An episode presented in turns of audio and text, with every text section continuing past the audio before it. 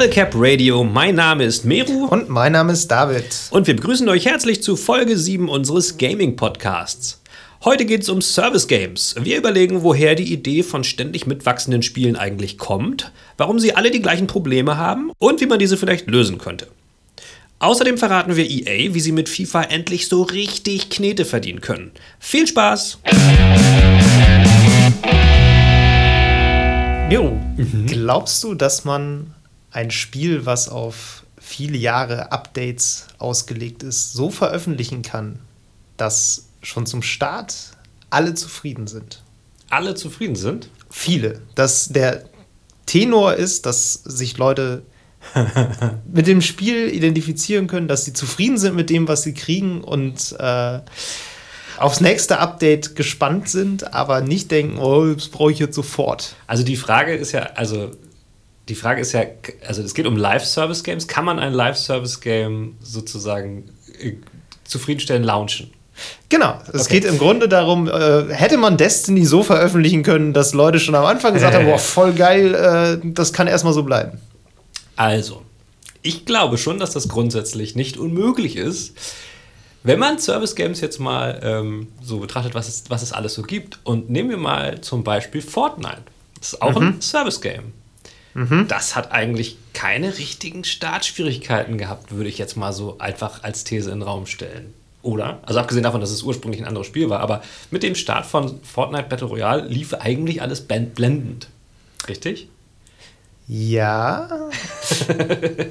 es ist interessant, weil ähm, ich tatsächlich, als ich mir Gedanken über diesen Themenkomplex Live Service Games gemacht habe, habe ich an Fortnite tatsächlich nicht gedacht. Siehst du, das dachte Und das, ich mir. das liegt aber daran, dass Fortnite ein, finde ich, extrem kleines Spiel ist. Im Sinne ja. von, da, da passiert nicht viel. Es ist im Grunde eine Minikarte und da passieren immer die gleichen Sachen und äh, genau, es setzt halt einfach auf einen Spielmodus ja auf, den es auch vorher schon gab und den es natürlich gut genutzt hat. Ja. Aber es gibt, das ist zum Beispiel was, was es eben von anderen Spielen unterscheidet. Es gibt keine richtige Progression zum Beispiel, keinen richtigen Fortschritt. Du fängst im Grunde die ganze Zeit immer wieder von vorne an. Im Abges eigentlichen Gameplay meinst du? Genau. Das? Ja, ich weiß, was du meinst. Also was es tut, ist, es nimmt ein relativ kleines Gameplay-Konzept, einen relativ kleinen Loop, Gameplay-Loop, mhm. und bläst den künstlich auf, indem es drumherum Sachen baut. Genau. Und ja, das, das macht es wahrscheinlich äh, einfacher äh, zufriedenzustellen, die Spieler, weil, weil nicht zu viel versprochen wird. Und ich glaube, das ist eigentlich ein, ähm, ein Hauptproblem, äh, beziehungsweise das, das Hauptproblem bei diesen Service Games ist, sind die Erwartungen, die man hat. Und vor allen Dingen ähm, wird äh, oft bei neuen Launches ziemlich viel mit Erwartungen gespielt. Wird, äh, wir haben ja schon mal über die Vorfreude lange gesprochen. Es mhm. wird sehr viel Vorfreude mhm. aufgebaut künstlich.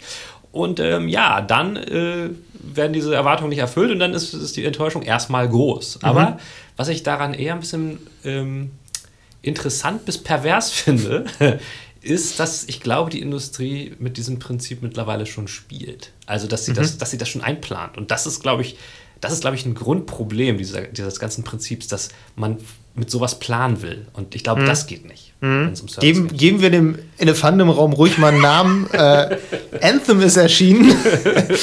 Und äh, ja, es ist genau das passiert, was im Grunde auch schon bei Destiny 1 und Destiny 2 und bei The Division 1 auch schon passiert ist. Ja. Ähm, bei alles, also alles Spiele, die irgendwie auf jahrelangen Support mit Ansage ausgelegt waren. Ja. Und ähm, die am Anfang dann erstmal, wo sich relativ schnell Ernüchterung breit gemacht hat, sag ich mal. Und das ist bei Anthem ja auch so ein bisschen der Fall. Es ist eine, eine große Ernüchterung eigentlich ja. eingetreten. Vor allen Dingen wahrscheinlich bei David, weil David war ja vorher der Oberstan, was das Spiel angeht. Und jetzt ist er ein bisschen ernüchtert. Aber völlig, also völlig nachvollziehbar. Also ähm, ich, muss da, ich muss dazu sagen, äh, ich habe ein bisschen das Gefühl, wenn man zu den Leuten gehört, die beim Spielen von Anthem einfach derbe viel Spaß hat, ist man mittlerweile irgendwie fast ein bisschen alleine, anscheinend, so wie das klingt ja. im Internet. Äh, ich finde es nämlich tatsächlich, es bringt derbe Bock. Ja, ähm, auch. auch. wenn viele Sachen drumherum halt äh, nicht so geil sind, aber vielleicht sprechen wir darüber noch ein bisschen mehr äh, später, weil es geht ja eigentlich eher um das, das Gesamtphänomen Service Games, was uns dann nämlich aufgefallen ist. Es ist ähm, so, dass fast alle Spiele, die heutzutage rauskommen, sind darauf aufgebaut, äh, so einen Live-Service zu bieten. Und die Frage, die man vielleicht am Anfang mal beantworten soll, um das Ganze auch irgendwie so ein bisschen zu, ähm, äh, zu, zu definieren, erstmal, was, was macht so ein Spiel aus und dann zweitens vielleicht, warum wird das so überhaupt gemacht? Mhm. Das ist vielleicht auch eine interessante Frage. Mhm. Ähm, und, und dann muss man, und um das zu tun, muss man vielleicht mal überlegen, womit das angefangen hat. Was waren so die ersten Spiele, die das so gemacht haben? Weil ich glaube nicht, dass das Destiny war, also das erste Destiny. Nö. Ich glaube, man muss auch noch mal ein bisschen da unterscheiden, weil es gibt mehrere Ausprägungen davon, finde ich. Im Grunde ist das ist ein Phänomen, was schon uralt ist, die so einfach eine Erweiterung eines Spiels. Ich meine, Erweiterung zu Age of Empires ist im Grunde auch ja. eine Art von, in Anführungszeichen, Live- Service. Im ja, oder Sinne einfach, von. Einfach sagen wir mal, ein Season Pass ist das auch schon ein bisschen. Genau, im Sinne von, es gibt eben, das, der Season Pass ist ja im Grunde nur das Versprechen, da kommen noch mehr Erweiterungen und die kannst du jetzt schon kaufen. Ursprünglich so, ja, ja. Genau, das ist eigentlich so ähm, der Kern, würde ich sagen, dieses Live-Service-Dings. Das wird natürlich mit steigender Möglichkeit, große Daten durchs Internet zu schieben, mhm. ähm, wurde, werden die Abstände, in denen die Updates kommen, sage ich mal, immer kleiner. Das mhm. heißt, du hast irgendwann auch die, die Möglichkeit gehabt, sowas wie tägliche oder wöchentliche Events oder sowas zu machen. Mhm, genau. Was vorher technisch einfach nicht ging, wo wir ja. mittlerweile an einem Punkt sind, dass es kein Problem mehr ist. Ja.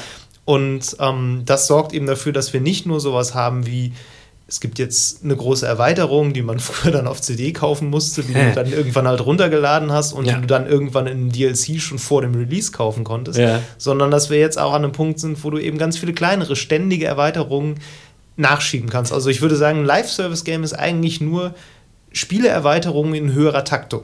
Ja, beziehungsweise ich habe das Gefühl, das wird oft auch darüber definiert, dass du laufende Herausforderungen hast, also die auch über, über einen bestimmten Zeitraum ähm, sowas wie tägliche, wöchentliche, monatliche Herausforderungen, mhm. die auf einen gewissen Zeitraum ausgelegt sind und ähm, die dann erneuert werden durch andere Herausforderungen, die dann wahrscheinlich auch noch in einem erzählerischen äh, neuen Kontext dir dargeboten werden. So, das ist so ein bisschen so das Ding. Ich könnte jetzt wirklich nicht sagen, welches, welches Game damit angefangen hat. Das ist, glaube ich, echt, das hätte man vielleicht mal machen können. Ich glaube, es ist ein fließender Prozess. Ja. Ich glaube wirklich, da gehen ganz viele Dinge ja. ineinander. Wie gesagt, die technische mhm. Verfügbarkeit und so hat da, finde ich, eine, spielt da eine große Rolle. Ähm, ich glaube, es gibt halt einfach auch noch diese zwei Kategorien. Das eine sind diese, was man so wirklich als Live-Service-Game bezeichnen würde, sowas wie eben Anthem oder Destiny ja. oder The Division, ja. die halt wirklich so einen Content-Plan sozusagen mhm. haben und die auch irgendwie auf häufig auf Multiplayer und Online-Interaktion eben ausgelegt sind, mhm. weil sich das sowieso in diesem Online-Raum abspielt, genau. hast du halt auch eine Möglichkeit, den halt ständig anzureichern. Ja. Und dann gibt es eben so Dinge wie Assassin's Creed Odyssey, ja. was eigentlich ein Singleplayer-Spiel ist, was aber total viele Live-Service-Elemente hat. Nicht nur, weil es einen Season Pass hat, mhm. sondern auch, weil die ja so Events haben mit, da ist jetzt irgendein neuer Söldner in der Stadt und den mhm. musst du jetzt besiegen und mhm. der ist aber nur eine Woche da. Ja. Und das sind alles Dinge, so zeitlich sind, limitierte. Genau, zeitlich limitierte, ja. Äh, wo, wo, du eigentlich denkst, ja gut, das ist im Grunde wie, wie Destiny. So, ich meine, du hast einen bestimmten mhm. Auftrag, der gilt für eine bestimmte Zeit. Wenn ja. du ihn löst, kriegst du einen bestimmten Loot. Und ähm, Assassin's Creed Odyssey hat dadurch ja wirklich auch so eine Art Endgame, wo du im Grunde nach, dem, nach der eigentlichen Story halt irgendwie noch weiterspielen kannst, weil auch ständig mal was Neues passiert. Mhm. Weil das mhm. Spiel im Grunde wie ein Live-Service mhm. die ganze Zeit weiter unterstützt wird. Ja. Auch so ein Spiel wie, wie Hitman 2 ist ja auch so ein Beispiel. Die haben ja, ja auch mit diesen, diesen ähm, wie heißen die, diese Ziele? Diese genau, diese ähm, oh, wie, äh, Elusive Target heißen Targets, die. Das sind genau. dann so, so, so äh, Leute, die muss man in, in einem ganz bestimmten Zeitraum, muss man die erledigen im Spiel. Genau, und, du hast auch nur einen Versuch. Einen Versuch, genau. Ja. Das ist, ist auch so ein, so ein Element, was neu ist, was halt auch nur zu Zeiten funktioniert, wo erstmal eh alles online passiert. Also ja. bis wo halt damals 2013, als die Xbox One kam, alle gesagt haben, ey, always on, verpisst euch. Ja. Das ist heute halt gang und gäbe und geht gar nicht mehr ohne. Ja. Ähm, genau, und dann halt äh, ne, dieser, dieser zeitliche Druck, der dann auch seitens, äh, also ne, für die Spieler auf, aufgebaut wird. Du musst es bis dann und dann erledigen, sonst kriegst du diesen Skin nie wieder genau, im ganzen Leben. weg. ja, genau. Was so halt auch mit dem rotierenden ja, was, Shop. Ja, was auch eine, eine, gewisse künstliche Wertigkeit natürlich dann äh, ähm, ähm, verschafft dem Ganzen.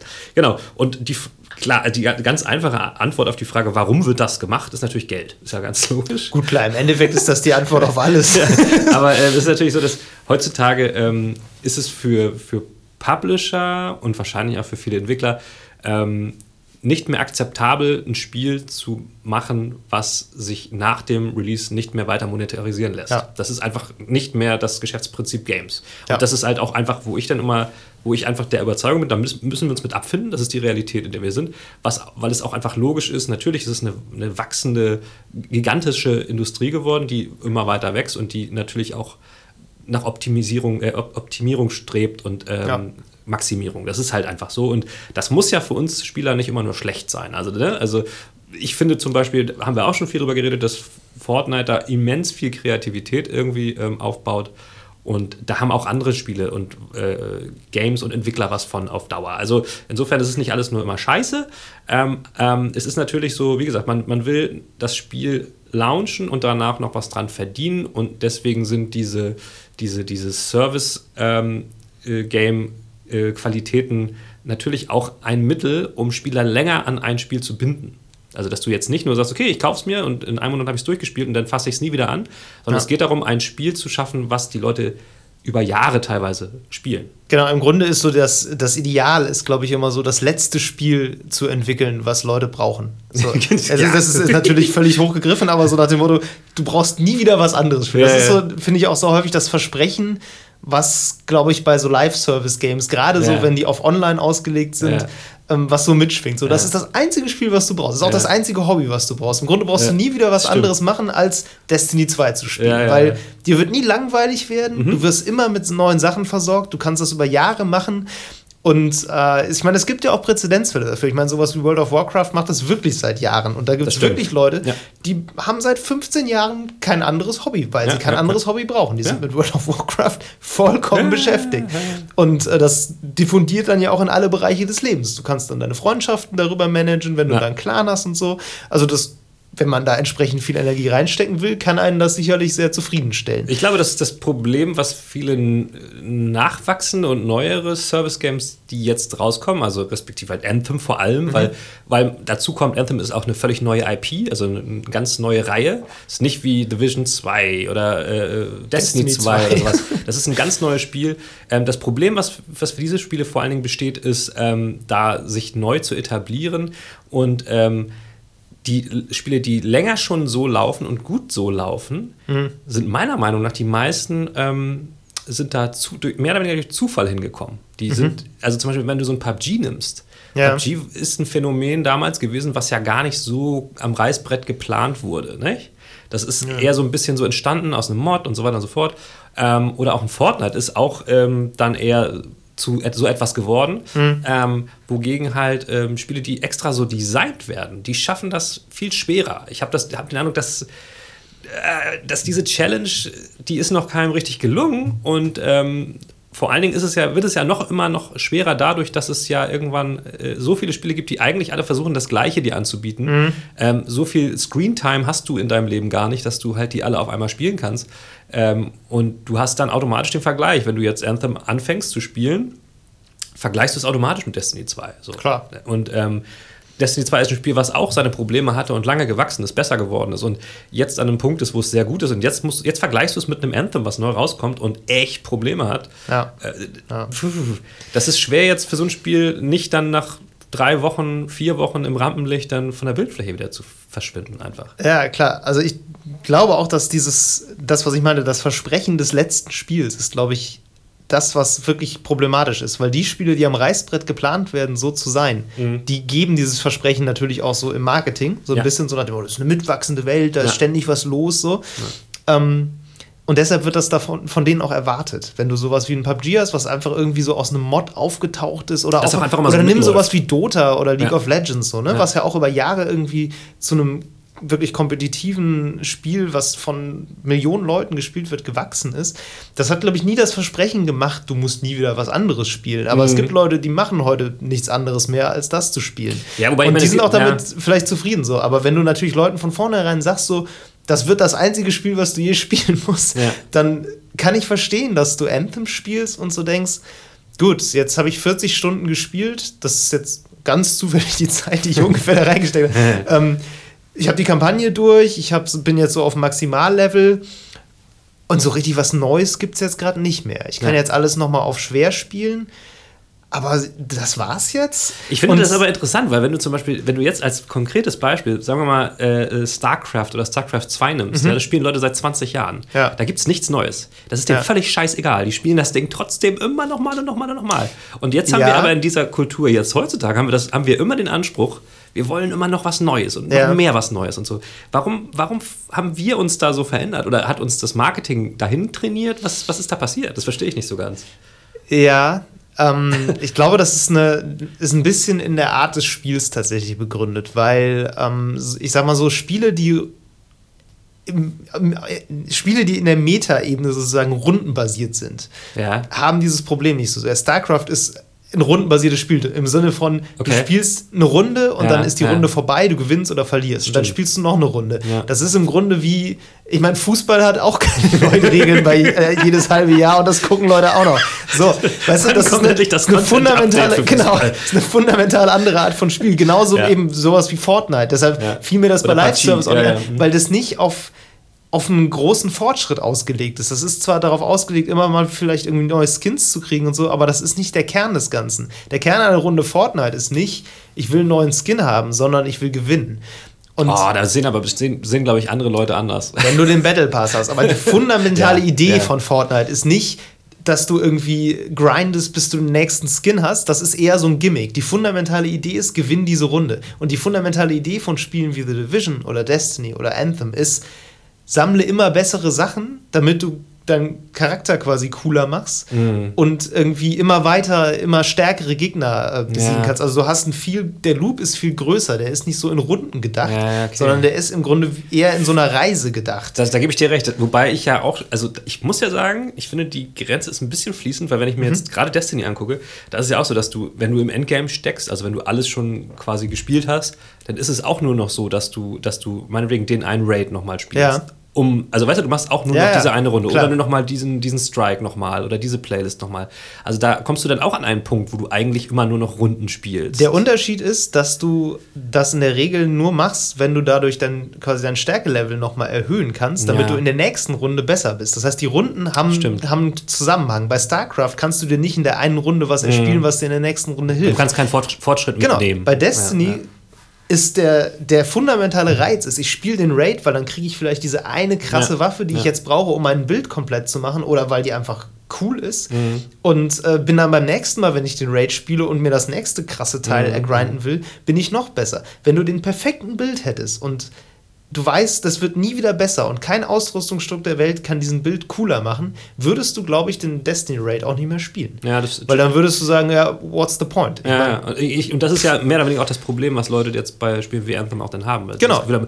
Die, die, die Loot Drops, pff, ja gut, ey, bringt mir jetzt nicht mehr so viel. Genau, du weißt einfach nicht mehr, was, äh, worauf arbeite ja. ich hier hin. Ja. Bei sowas wie StarCraft oder Fortnite oder so arbeitest du dann nicht vielleicht noch die Leaderboards hoch ähm, so nach dem, da wirst du halt kompetitiv im Vergleich mit anderen besser. Das ja. ist dann eher der Reiz da, besser zu werden, aber das ist halt ein Besserwerden, was nicht im Spiel gemessen wird, sondern was mhm. deine eigenen Fähigkeiten betrifft. Ja. Ein anderes Beispiel, was mir auch noch dann eingefallen ist, ähm, als sehr umsatzstarkes Service-Game, ähm, was auch niemand so richtig irgendwie mal auf dem Zettel hat, ist ähm, GTA Online. Das ist auch ein. Service-Game. Mhm. Service ja, definitiv. Und ähm, macht mega viel Umsatz und hat auch eher diesen Loop ähm, nicht rundenbasiert zu sein, sondern halt äh, äh, irgendwie Kosmetik mhm. und, und andere Sachen, zu, dass, dass du die da akkumulieren kannst. Mhm. Und ich finde es sehr interessant, ich habe jetzt gerade äh, gelesen, dass die äh, Spielerzahlen bei, bei Red Dead Online wohl ziemlich mies sein sollen. Okay.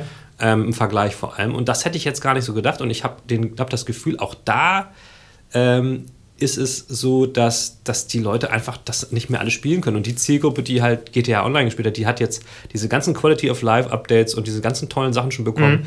Die sollen jetzt mal mit einer Beta sozusagen von Null anfangen. Da haben die auch keinen Bock mehr drauf. Im Wilden Westen mit langsamen Pferden. ja, erstens das. Und dann hast du natürlich bei dem Spiel auch noch diese Schere, dass äh, dieses, dieses, der Singleplayer-Modus ist so komplett völlig anders. Ja. Ähm, dass, dass ich glaube, du hast da nicht so viele Leute, die da, die da, die darüber wechseln, so nach, ja. nach dem Hauptspiel. Das war bei mir ja auch so. Ich habe da gar keinen Bock drauf gehabt danach. So. Ähm, nee, genau, also es gibt, es gibt so Service-Games, die, die super viel Umsatz machen und den auch weiterhin machen werden. Und das Problem ist, irgendwie jetzt für neue IPs wie Anthem da reinzurutschen, ähm, das ist echt schwer. Und was, was ich aber ähm, auch nochmal ganz interessant finde, das ist ja äh, ist, ja, ist ja eh bekannt, dass wir so eine Art Kotaku Splitscreen Fan Podcast eigentlich sind. ja. die haben dann nämlich auch darüber gesprochen ähm, und da hat äh, Jason Schreier auch davon erzählt, dass er, dass seine Quellen, die mir erzählt haben, dass die Entwickler, also beziehungsweise EA, hat ge damit gerechnet beim Launch, dass der mhm. Metascore von Anthem so bei um die 70 sein wird. Ja, ich glaube sogar in den hohen 70ern war Nee, nee, nee, nicht, nicht? hohe Achso, 70er. Nee, okay. nee, irgendwas so. Ich dachte, die interne Erwartung wäre gewesen so hohe 70er. Nee, also so wie ich das jetzt in Erinnerung habe, war es irgendwie so um die 70. Okay, kurz zur, zum Realitätscheck. Ja. Der eigentliche Score liegt so zwischen 60 und 65, genau. je nachdem, welche, man, welche Plattform man sich anguckt. Genau, also Metascore, für alle, die das nicht wissen, ist halt so ungefähr ähm, so der Durchschnitt der ja. Review-Bewertung. So. Und genau. ähm, die haben halt mit einem relativ niedrigen Metascore einfach gerechnet. Das war, die hatten gar nicht den Anspruch, irgendwie die krassesten Reviews einzufahren, weil das Geschäftsmodell Service Game einfach eh schon so ausgelegt ist. Ey, ja. der Launch geht so einigermaßen vonstatten und dann so nach einiger Zeit, dann kommen sie alle und dann wird's geil und dann haben wir auch den Revenue, dann kommt das Geld rein, so, weil die, weil wir mit der Zeit halt äh, das Spiel verbessern können und, und noch Updates nachschieben können. Und da ist das große Problem, was Anthem vor allen Dingen hat, dieser Launch ist einfach viel zu früh passiert. Ja. Und ich habe das Gefühl, dass dieses, dass dieses Prinzip Service Games von Entwicklern bzw. von Publishern immer öfter auch in Anführungszeichen als Entschuldigung genommen wird, ähm, unfertige Spiele auf den Markt zu bringen. Ja. Und das ist das Hauptproblem, was dieses ganze, ich sag mal, Genre hat, weil der Ruf dadurch enorm leidet. Das ist ja, wirklich krass. Total. Ich muss allerdings auch sagen, also ich stimme dir da definitiv zu, Anthem war auch einfach definitiv nicht fertig, als nee. es rausgekommen ist. Und da sind so viele Fehler und Probleme drin. Und also ich, mir macht das Spiel extrem viel Spaß und ich spiele es mhm. wahnsinnig gerne. Aber ich bin quasi fast, also fast erstaunt darüber, wie viele völlig basische Features mhm. ähm, nicht da sind. Ja. Allein so Dinge wie einen Marker auf eine Karte setzen, dass das nicht geht. Und ja. wo ich mich frage, wie kann man ein Spiel, was kooperativ gedacht ist, rausbringen, mhm und Leuten keinerlei Möglichkeit geben, sich irgendwie miteinander zu verständigen, ja. abgesehen von Voice Chat ja. und so ein paar vieldeutigen Emotes. Drei hast du. Drei, drei Emotes. Also völliger Wahnsinn. Ich ja. weiß nicht, wie man das machen kann. Es Egal, es ist so und ich bin mir sicher, es wird sich ändern und ich freue mich drauf, wenn es sich ändert. Aber es stimmt schon, man hat das Gefühl, das wurde rausgeschoben, so nach dem Motto, wir können da ja später noch was dran machen. Andersrum muss man aber auch sagen, dass viele Spieler, glaube ich, mittlerweile überhaupt nicht mehr erkennen würden, wenn ein Spiel im fertigen Zustand veröffentlicht wird, ähm, weil man einfach immer mit der Erwartung rangehen würde, das ist ja eh noch nicht fertig. Was du sagst, der Ruf leidet. Ja. Ich weiß deshalb meine Frage, wie, ob man ein Service-Game überhaupt so veröffentlichen kann, dass Leute zufrieden sind. Mhm. Weil ich glaube, dass die Erwartung mittlerweile schon so sehr ist, ja, die bringen das einfach irgendwie unfertig raus und das passt alles noch nicht. Das ich weiß nicht, ob es eine Möglichkeit gibt, das zu umgehen. Ich glaube, man kann es nur umgehen, wenn man es so macht, wie zum Beispiel Assassin's Creed Odyssey. Man bringt ein Spiel raus, was man nicht als Service-Game ankündigt, sondern als hier äh, 40 Stunden Singleplayer-Erfahrung und dann ist erstmal vorbei und dann ist nämlich die schöne Überraschung, oh, ist ja doch nicht vorbei, ja. da kommt ja noch was. Ja, ich, ich glaube, das hat, das, das ist insofern auch problematisch, dass diese Schere von, von, von Hype-Building vor Release ähm, ja völlig damit auseinanderklafft, weil, weil, also ich glaube, die allgemeine, man kann sich fast darauf einigen, es ist so, äh, niemand hat einen Schaden daraus, ein Spiel einfach erst ein halbes Jahr oder später nach Release zu kaufen. Ja, Im Gegenteil, du hast bei jeder Art von Spiel, also ob es jetzt ein Service-Game ist oder nicht, ja. hast du äh, ein Game, was, was funktionierender ist und was, was mehr Inhalt hat und günstiger ist. So. Ja.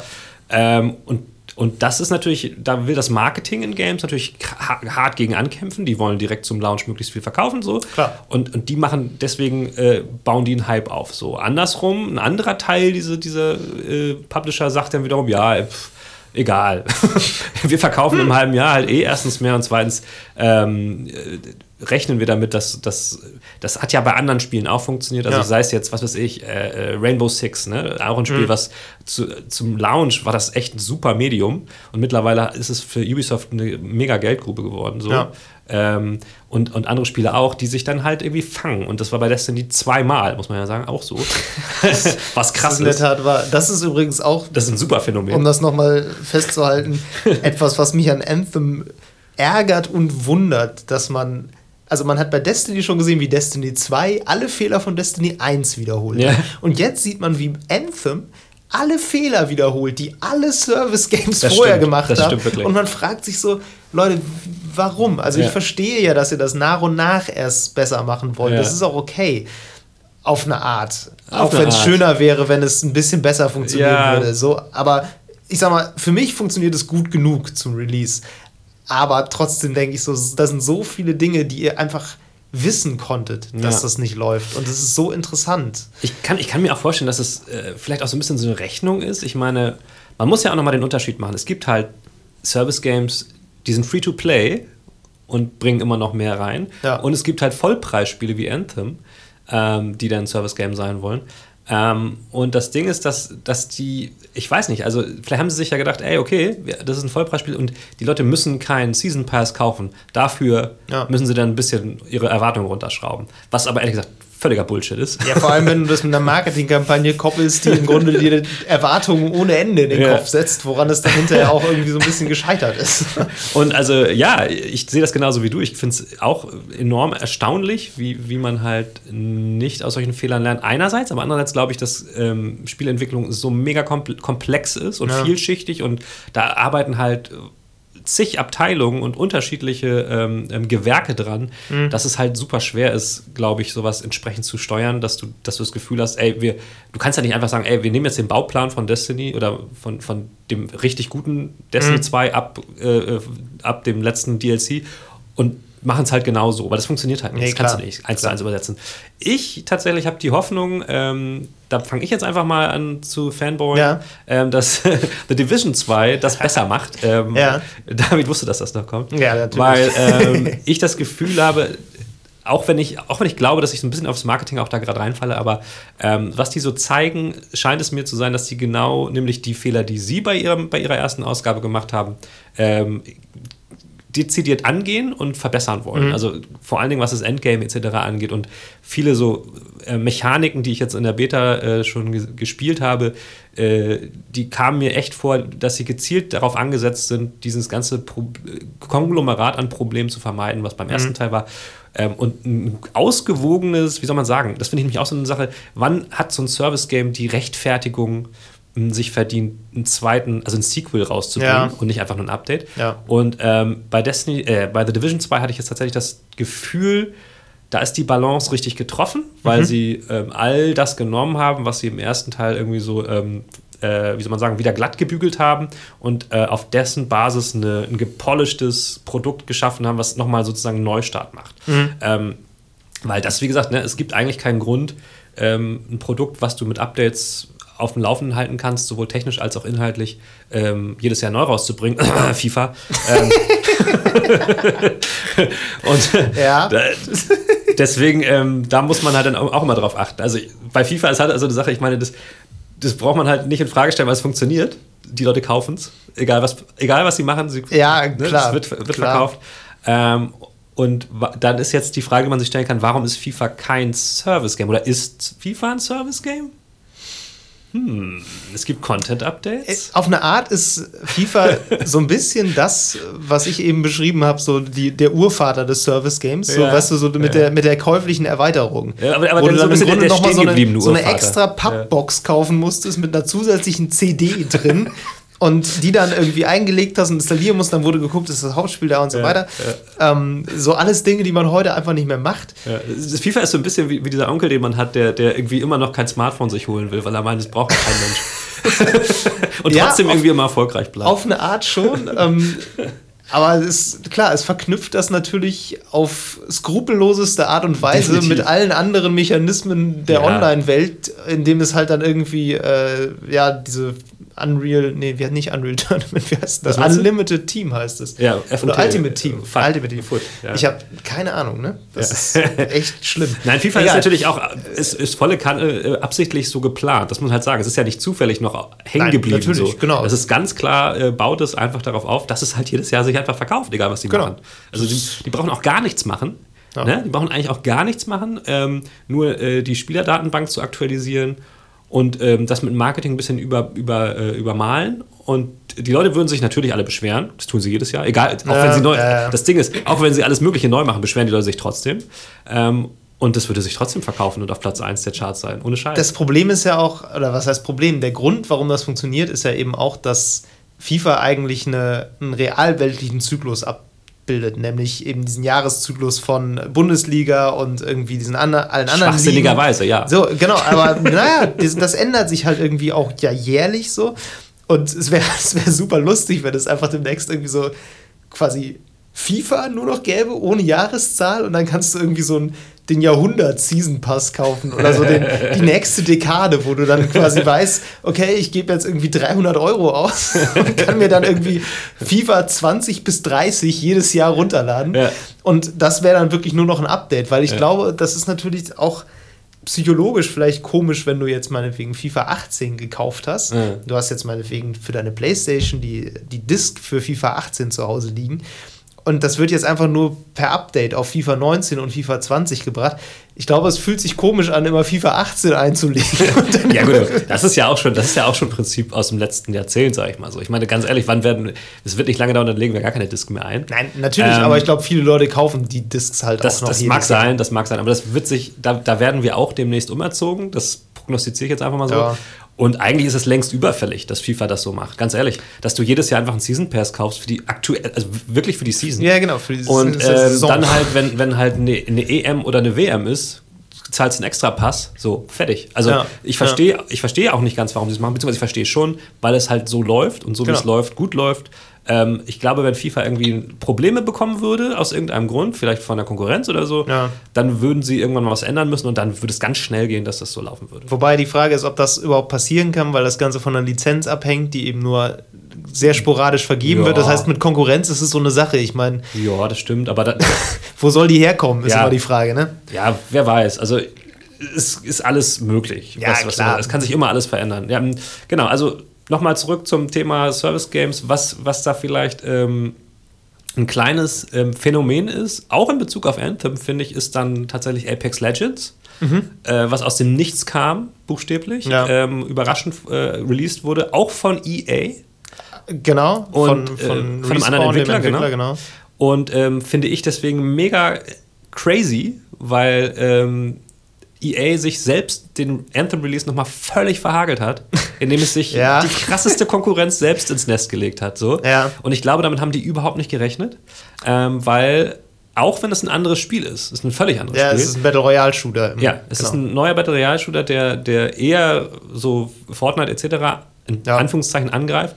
Ähm, trotzdem ist der Kampf mittlerweile halt, und das haben ja sogar andere Unternehmen wie Netflix gesagt, äh, ist jetzt gar nicht, ist jetzt einfach um Screentime. Also ja. ne, die Leute, also ich sag mal so, der, der, der, durchschnittliche Jugendliche zwischen 19 und 25, der kann ja nicht länger als Geile Definition von Jugendlichen. Sorry, ja, das war jetzt nicht richtig marketingrelevant. Egal. Zwischen 12 und 22. Sage mal so.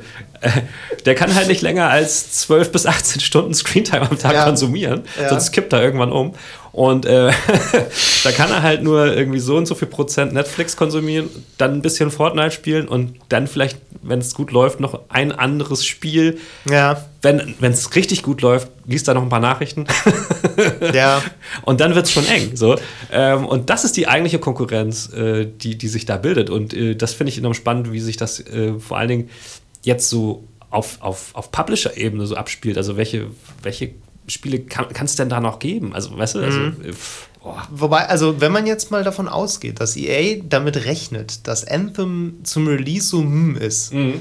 und sie sagen, ja, was meine große Hoffnung ist und was, glaube ich, ganz viele Leute hoffen, dass mhm. sie BioWare halt dem Entwickler eben auch die Chance geben, so, dass sie das mit der Zeit gut machen und dass sie das quasi einplanen. Dass sie einplanen, das Spiel ist jetzt noch nicht geil, aber das wird. Ja. So, äh, viele Leute haben ja Angst, dass BioWare jetzt einfach zugemacht wird, weil, es, weil ja. sich Anthem so nicht ja. so gut verkauft. Ja. So, und die Angst ist ja durchaus berechtigt. Aber wenn man jetzt davon ausgeht, dass sie das eingeplant haben, könnte man ja quasi sagen, vielleicht haben sie Apex Legends veröffentlicht, auch im Wissen vielleicht, dass das ein Hit werden könnte. Mhm.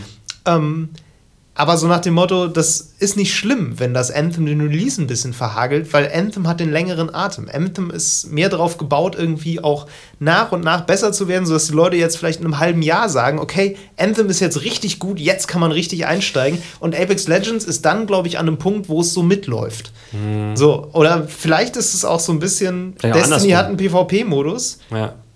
Apex Legends ist vielleicht der PvP-Modus zu Anthem. Steile These. Aber im Grunde befriedigt das zwei unterschiedliche Spielbedürfnisse. Ja. Und ich finde ja auch zwei sehr unterschiedliche Spielertypen. Weil ich kann mit Apex Legends zum Beispiel gar nichts anfangen, weil ja. es PvP ist. Ja. Und ich glaube, es gibt ganz viele Leute, denen das so geht. Mhm. Die würden niemals auf die Idee kommen, Apex Legends zu spielen, wenn sie Anthem spielen können. Umgekehrt gibt es, glaube ich, Apex Legends Spieler, die halt sich Anthem angucken und denken, Alter, Ja, was soll das? Da, da, kann, ich ja gegen ja. niemanden gewinnen. Was soll denn das?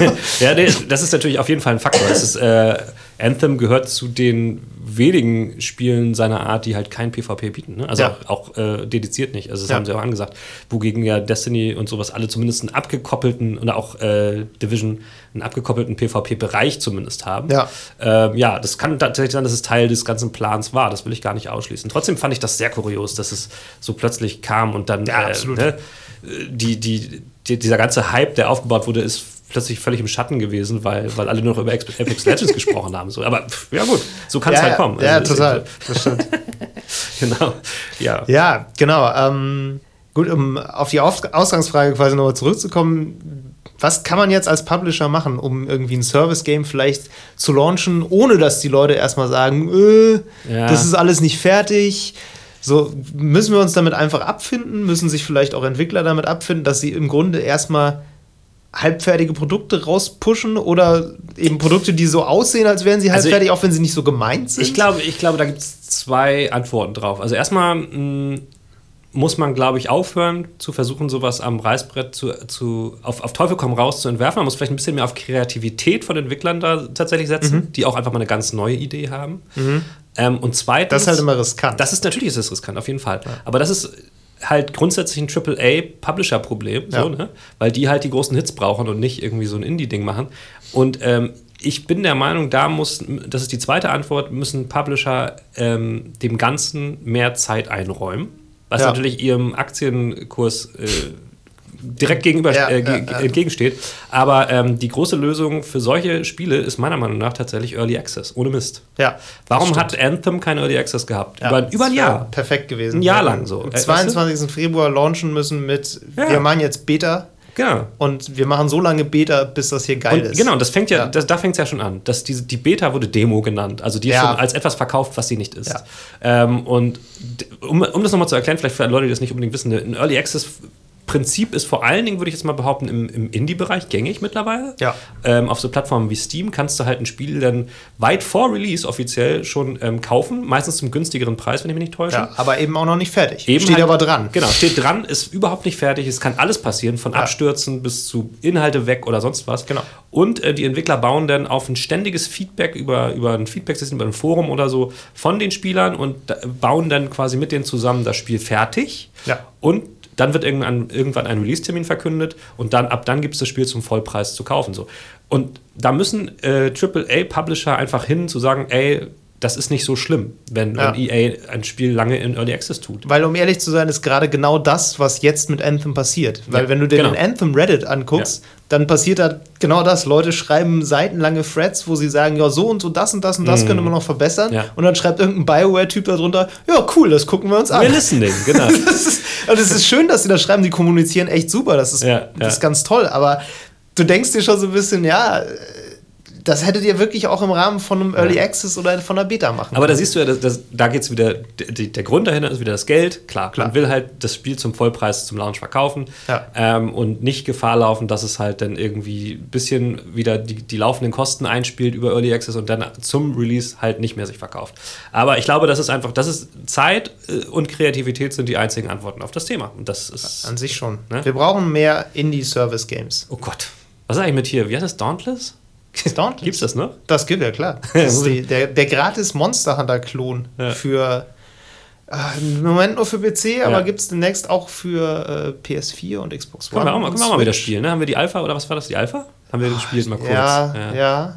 Monster Hunter ist aber übrigens auch so ein Beispiel für ein ja. Pseudo-Service-Game, was nie so gedacht war, aber irgendwie doch eins ist. Also es ist rausgekommen, war auch poliert und alles. War erstmal nur auf Konsolen, die PC-Version war nicht so poliert, aber das wurde.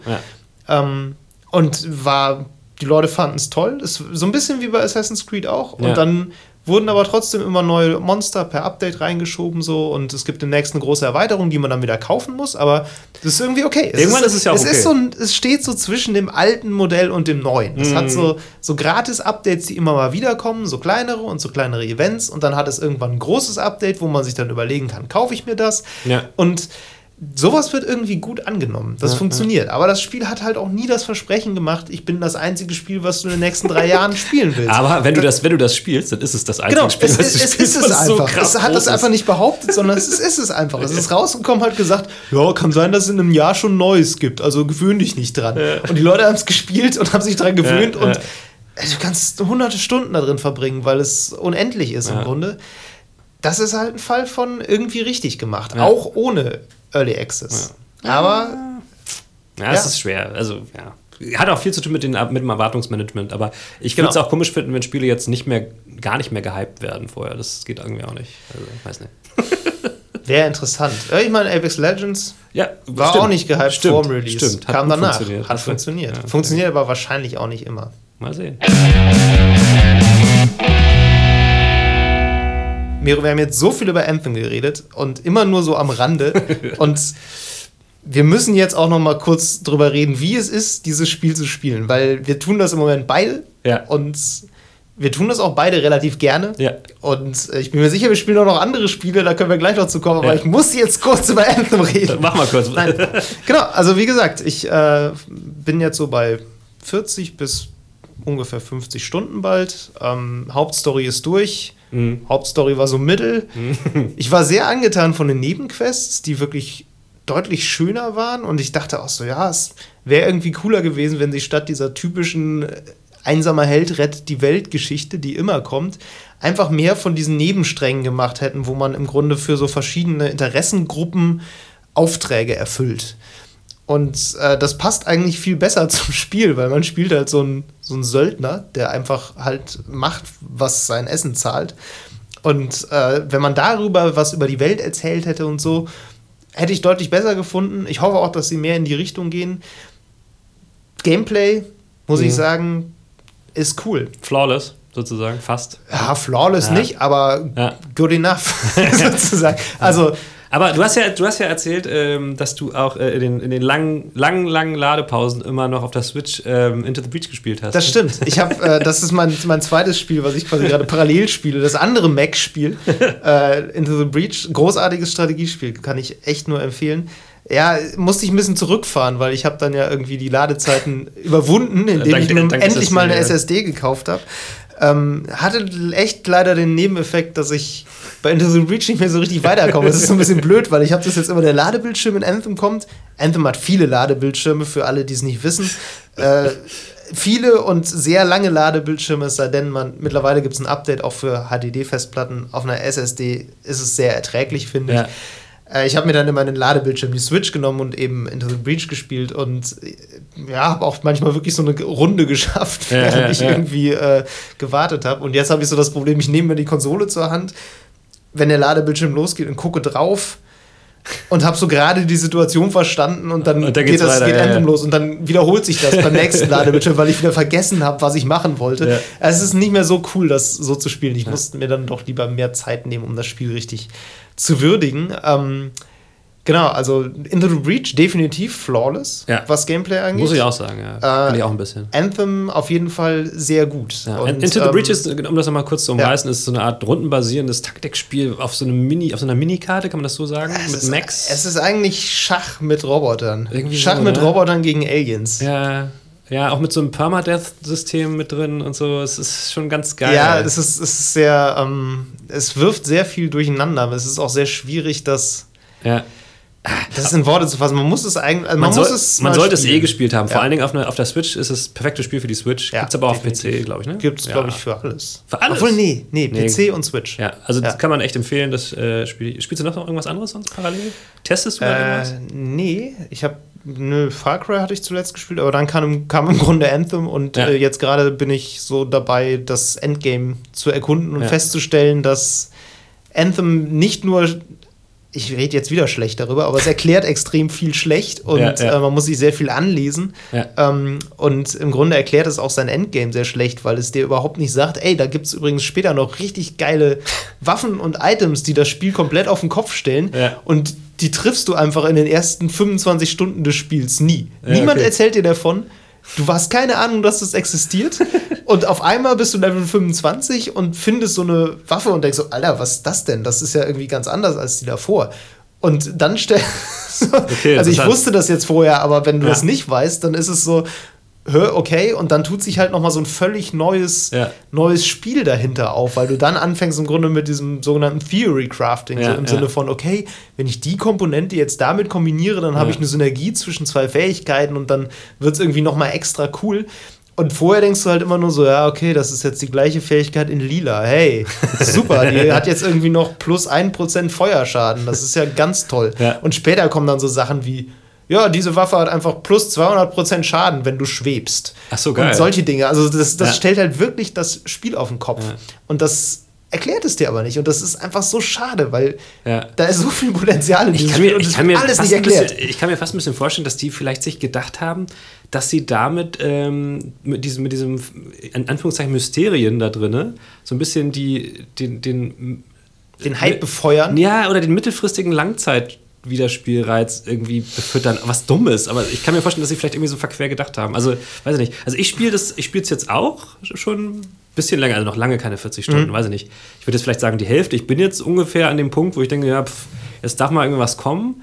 Du musst aber, leider bis Level 30 spielen, bis richtig nochmal was kommt. Ja, okay, aber mache ich. Also das Spiel bringt mir schon so viel Bock. Ich hatte nicht so die krassesten, äh, die krassen technischen Probleme wie du mit diesen Ladezeiten, mhm. so, weil ich das halt ähm, über Shadow gespielt habe. Ja. Hab, haben wir Shadow schon mal erklärt? Shadow ist so. Ähm, äh, ist ja so ein bisschen, in Anführungszeichen, mein Herzthema. Ist ja du bist mega Fanboy auf ja, jeden Fall. Ja, es ist halt Cloud, äh, Cloud Gaming, das bedeutet, also ich benutze keinen PC, ich habe nämlich keinen PC, ja. sondern ähm, ich benutze diesen, diesen Dienst äh, Shadow, wo ich quasi theoretisch als Kunde äh, einen PC in der Cloud miete und dann wird das Bild über so einen Stream einfach auf meinem äh, Gerät gezeigt und meine Kontrollen werden an das äh, an, an den Cloud-Server übertragen. Und das ist vom Feeling wie ein normaler PC ja, so. Wenn deine Internetleitung schnell Ja, und ich habe zum Glück eine sehr gute Internetleitung zu Hause und das funktioniert bei mir blendend. Ähm, und äh, seitdem habe ich irgendwie auch gar kein Interesse mehr dran, mir einen PC zu kaufen. Muss ich ganz klingt jetzt alles nach ziemlich Fanboyerei, aber es, ich habe tatsächlich überlegt eine Zeit lang, ob ich mir jetzt vielleicht einen Rechner oder einen Laptop kaufe. Mhm. Seit ich diesen Zugang da von denen bekommen habe, ähm, bin, stellt sich mir die Frage gar nicht mehr so. Und Fairerweise muss man sagen, als Presse hast ja, du den Zugang natürlich einfach so gekriegt. Das stimmt. Für alle anderen kostet er halt einen durchaus höheren Euro. Ja, die haben, die haben, den, die haben den Preis gerade ein bisschen gesenkt. Ich glaube 30 Euro oder so. Ja, äh, ist auch egal. Jedenfalls. Ähm, Ey, wir sind so billig, ne? Andere Leute hätten für sowas ein Werbesegment im Podcast. Das ist ja, das ist ja keine Werbung. Es ist überhaupt keine Nein, das stimmt. Es ist, es ist wirklich ein cooles Ding. Ja, und äh, weil es auch praktisch ist. So, und äh, jedenfalls würde ich sagen, ich hatte diese technischen Probleme nicht, weil ähm, dieser Cloud-Rechner enorm, also der hat auch eh eine SSD und ist halt super schnell ja. und hat auch noch eine sehr gute Serveranbindung an die Spieleserver. Deswegen habe ich viele Probleme, die am Anfang von Anthem beschrieben wurden, gar nicht mitbekriegt, weil. Ja, unsere Theorie ist, dass die im Rechenzentrum einfach nebeneinander stehen. das kann tatsächlich sehr gut sein. Ähm, und ja, also fand es von Anfang an, was das anging, schon irgendwie viel besser. Ja, ähm, ja und äh, parallel spiele ich aber halt äh, noch so ein paar andere Sachen. Also ich, ich bin immer noch irgendwie, ne, ich hänge irgendwie an so vielen Sachen hinterher. Ich habe angefangen, einfach aus dem Grund, dass ich äh, fest davon überzeugt bin, dass dieses Jahr The Last, Last of Us 2 rauskommt, ja. habe ich angefangen, The Last of Us 1 Remastered nochmal äh, durchzuspielen mhm. auf PS4. Ähm, wovon ich mega gefesselt bin. Ich bin super fasziniert davon, wie krass gut dieses Spiel gealtert ist. Ja. Also das sieht, es hat jetzt natürlich auch ein Update bekommen mittlerweile für PS4 Pro mit HDR und all sowas. Das sieht so krass gut aus mhm. und hat auch so vom Gameplay ähm, von den Mechaniken und vom, also was da polishmäßig abgegangen ist, also Naughty Dog, weil, hört man ja auch, die sind auch, was, was äh, äh Crunch angeht und so, sehr pervers drauf. Ja, ähm, ja. Das merkt man, das ist ein mega gutes Spiel. Ähm, das spiele ich jetzt. Was äh, ganz kurz eine ganz komische Assoziation ist, wenn man sagt, es kann nur mega gut sein, wenn es Crunch Das hat. stimmt, aber es ist halt einfach dadurch, dass sie, dass sie da mega dran gearbeitet haben, ist es halt sehr ja, fertig. Ja, ja so, klar, ne? absolut. Und äh, das spiele ich halt jetzt nochmal durch. Äh, da bin ich jetzt, ich würde was sagen, bei der Hälfte oder sowas. Ich habe dann aber, ich bin auch immer noch nicht ganz äh, dabei, auf mir einzugestehen, dass ich noch Assassin's, dass ich Assassin's Creed Odyssey wahrscheinlich nicht mehr krass weiterspiele. Ich will es mhm. aber noch weiterspielen. Mhm. dann, äh, ja, Ace Combat spiele ich nicht mehr weiter. Habe ich ein bisschen gespielt, es bringt auch ganz viel Spaß, aber pff. Ja. Und ähm, jetzt ist halt das Problem, dieses Wochenende ist irgendwie das mega Beta-Wochenende. The Division 2 Open Beta werde ich noch mal ein bisschen spielen. Mhm äh, weil wir da auch was zu machen wollen. Und jetzt bin ich eingeladen worden zur Beta von Warhammer ähm, Chaos Bane. Das ist so ein Diablo-like. Diablo-like mäßiges ja. Warhammer-Spiel.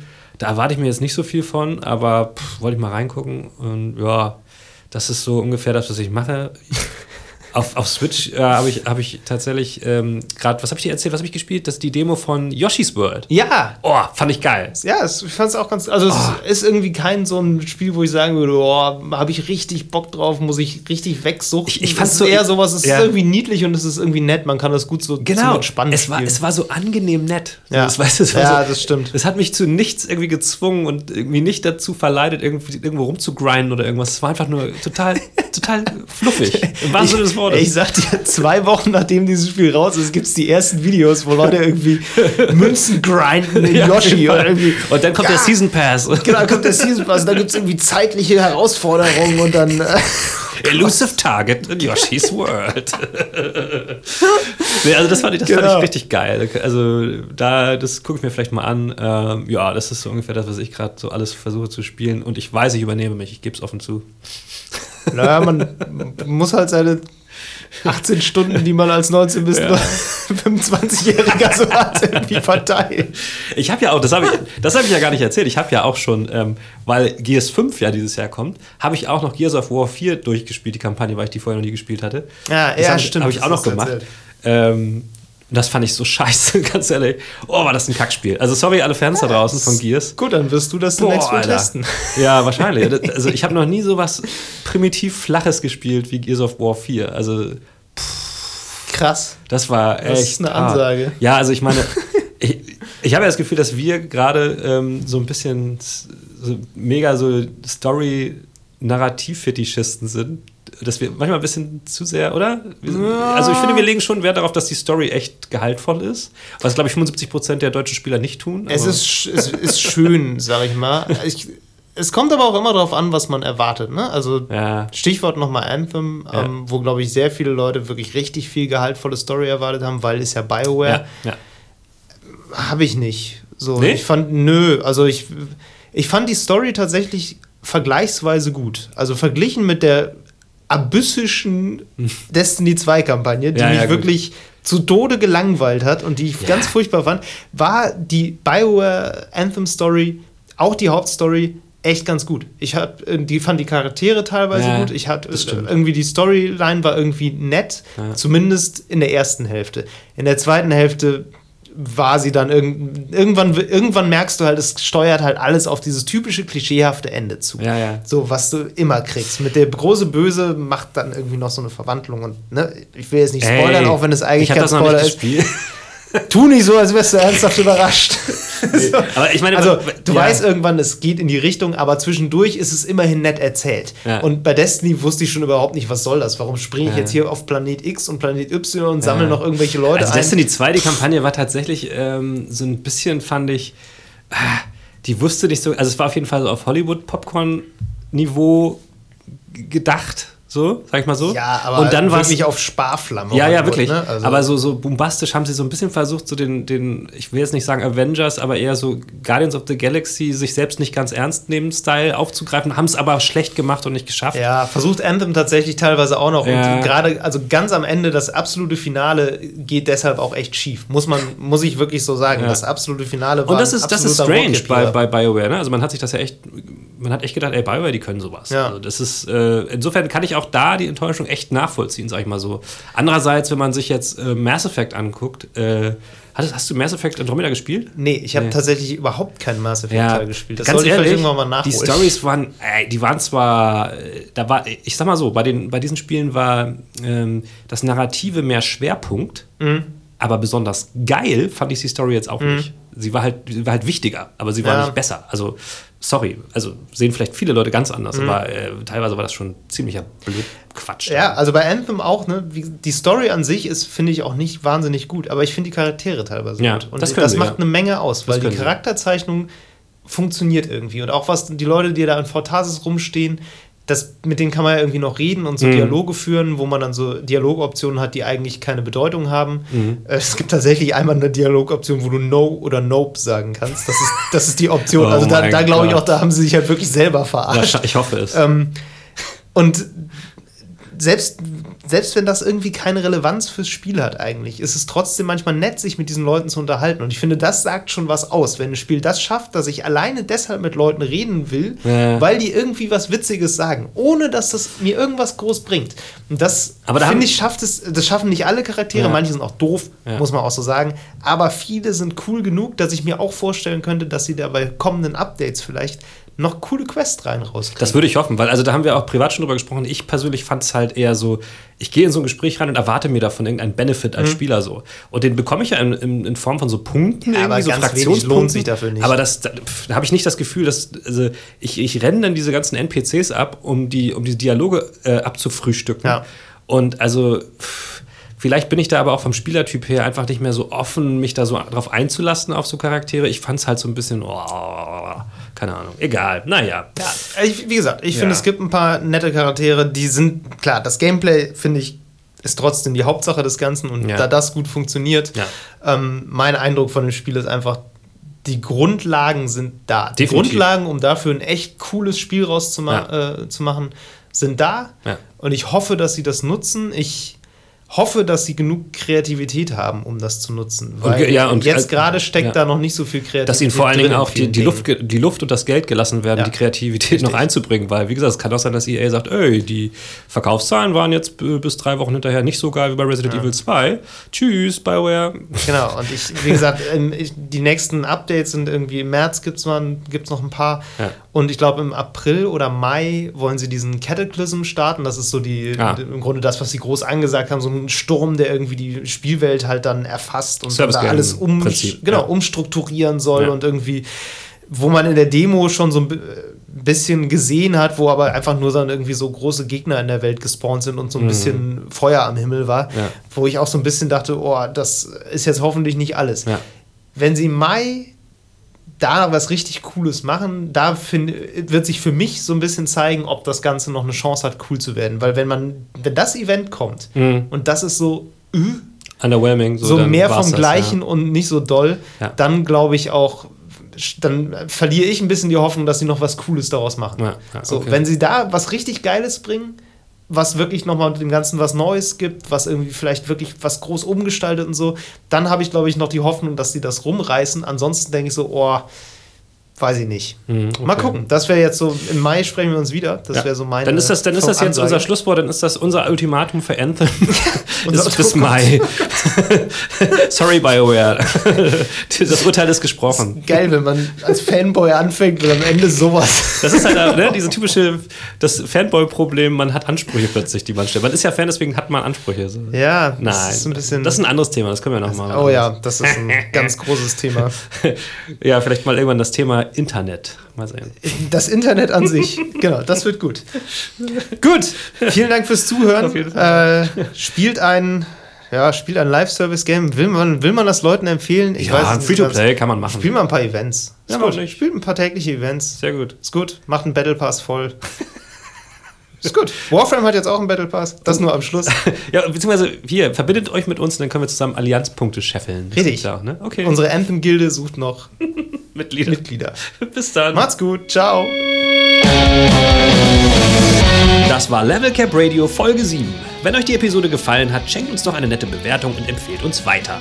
Alle Folgen gibt's bei iTunes, Spotify und Stitcher. Wer uns Kritik, Lob, Spieletipps oder Infos über die besten Lootspots in Yoshi's Crafted World zukommen lassen möchte, schreibt eine Mail an levelcapradio at gmail.com. Auf Twitter sind wir unter @lcrpodcast zu finden. Außerdem twittere ich unter @djmeru und David unter @hamlabum. Danke fürs Zuhören und bis zum nächsten Mal.